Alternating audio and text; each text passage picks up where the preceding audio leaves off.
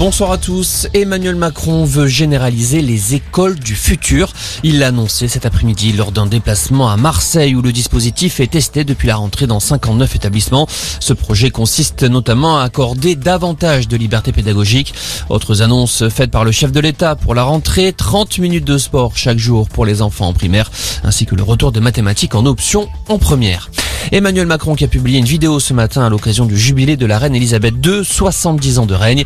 Le président français a salué le dévouement de la souveraine à l'amitié franco-britannique.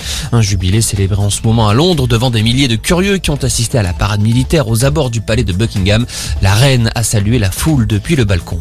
Des précisions sur les locations de voitures électriques promises par Emmanuel Macron pendant la présidentielle.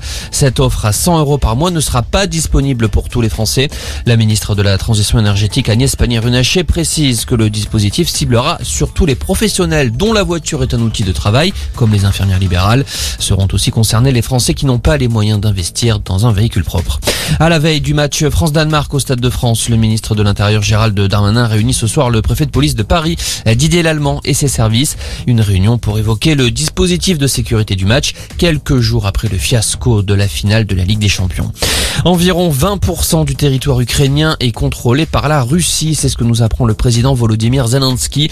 Les forces russes continuent de se concentrer sur la conquête du Donbass. L'étau se resserre sur la ville stratégique de Severodonetsk. Demain, le conflit ukrainien entrera dans son centième jour. Et puis en tennis, Iga Swiatek de nouveau en finale de Roland Garros. La polonaise numéro 1 mondiale confirme son statut de favorite. Elle n'a laissé aucune chance tout à l'heure à la russe Daria Kasatkina. Victoire expéditive en 2-7, 6-2, 6-1 et seulement 1h04 de jeu. L'autre demi-finale se joue entre l'italienne Trevisan et l'américaine Goff. Voilà pour l'info. Excellente fin d'après-midi.